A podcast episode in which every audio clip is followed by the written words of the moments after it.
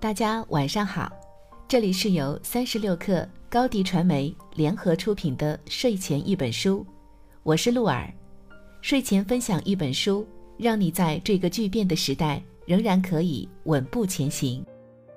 今天给大家推荐的书叫做《机器之心》，作者是来自美国的作家雷库兹韦尔。很多听众可能对他并不熟悉，低调如他。却被微软创始人比尔·盖茨称作“我知道在预测人工智能上最厉害的人”。过去三十年来，他对未来预测的准确率超过百分之八十六。比如，他在一九九零年预言，到一九九八年，计算机将打败象棋冠军。结果，一九九七年，IBM 的深蓝打败了加里·卡斯帕罗夫。再比如，他在一九九九年预测，到二零零九年，人们将能通过语言对计算机下指令。二零零九年前期，自然语言界面已经发展了很久。如今大家都熟悉并且广泛使用的 Siri，就是这一成果发展的产物。而进阶版就是索菲亚，那个在采访中面对主持人侃侃而谈，号称想要拥有家庭、生一个孩子。也想要毁灭人类的类人机器人。而在《机器之心》这本书中，雷库兹韦尔阐述了极其令人信服的大胆预测：随着计算机科技的迅猛发展，人类和机器将难分彼此，人类将不再是万物之灵，电脑很快就将比人脑有高一万倍的智能，量子计算将引爆技术未来，机器不仅拥有智能。而且拥有心灵，将具有人类的意识、情绪和欲望。人类身体中植入了用生物工程和纳米材料制成的电脑芯片，人造器官将比现代的人类更加长寿，甚至长生不老，也有更强的学习能力、更灵敏的视觉和听觉。虚拟现实有可能使人机发生恋爱。这一切都将基于计算机能力的发展而变为现实。你可能会认为这不可能，但是事实证明，每一次重大的变革都建立在不可能之上。十年前，如果告诉你，在你有生之年会见到百亿亿次超级计算机的问世，你一定也会说不可能。毕竟在当时，由中国研制的代表世界最高运算水平的曙光。五零零零 A 高性能计算机也才只有两百三十万亿次每秒的运算能力，而事实上，在那之后的十年间，计算机技术的发展速度已经不是按倍数计算，而是要按指数来计算了。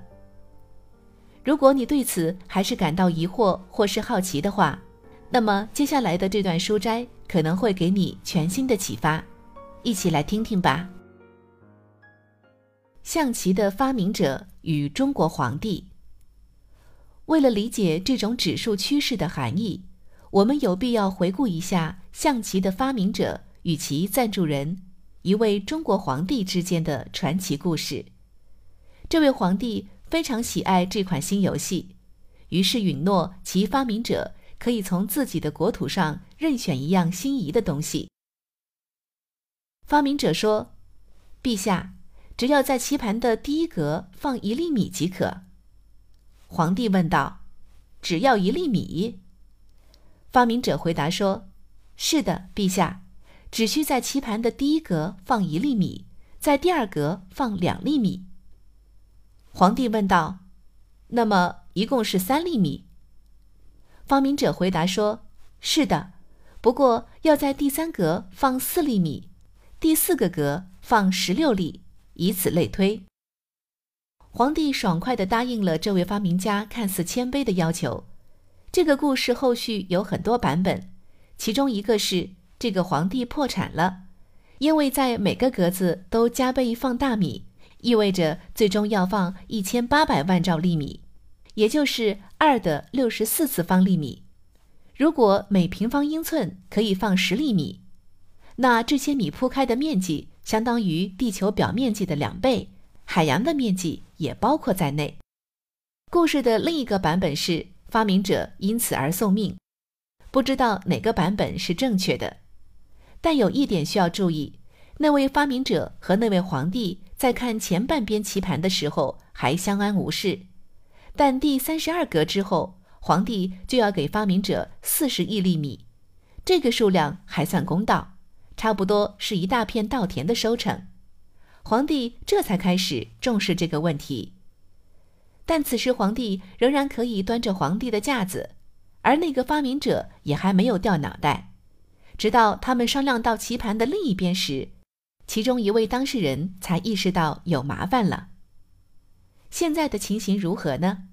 自二十世纪四十年代第一台可操作的计算机诞生起，计算机的速度和容量发展到二十世纪末已经翻了三十二番，所处的位置也就相当于刚刚走完棋盘的前半部分，而人们也确实开始重视这个问题了。现在。我们正迈向一个新的时代，相当于迈进了棋盘的后半部分。此时，事情开始变得有趣起来。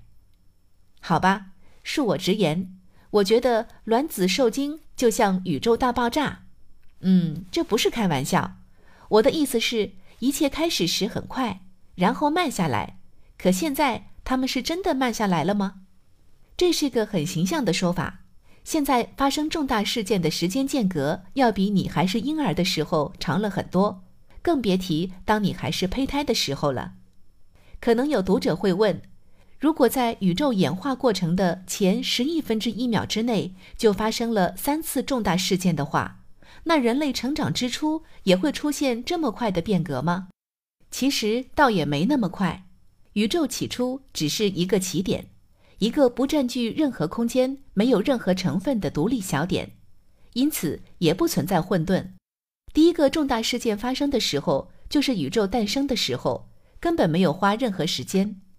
那时的宇宙还很小，所以很多事件推进速度极快。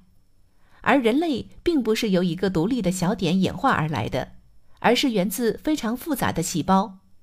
细胞有秩序，但相对于太空中一个小点而言，一个细胞内又会发生很多随机事件，因此，作为有机物，人类的第一个重大事件即受精卵第一次有丝分裂，是以小时作为度量单位的，而不是几万亿分之一秒。在此后，事情的发展就慢下来了。读到这里，大家是不是对这本书的内容产生了很大的兴趣呢？如果想了解更多，大家可以找到这本书继续阅读，也欢迎关注我们的节目，我们会持续为您筛选一些值得读的书，并提供一些书摘。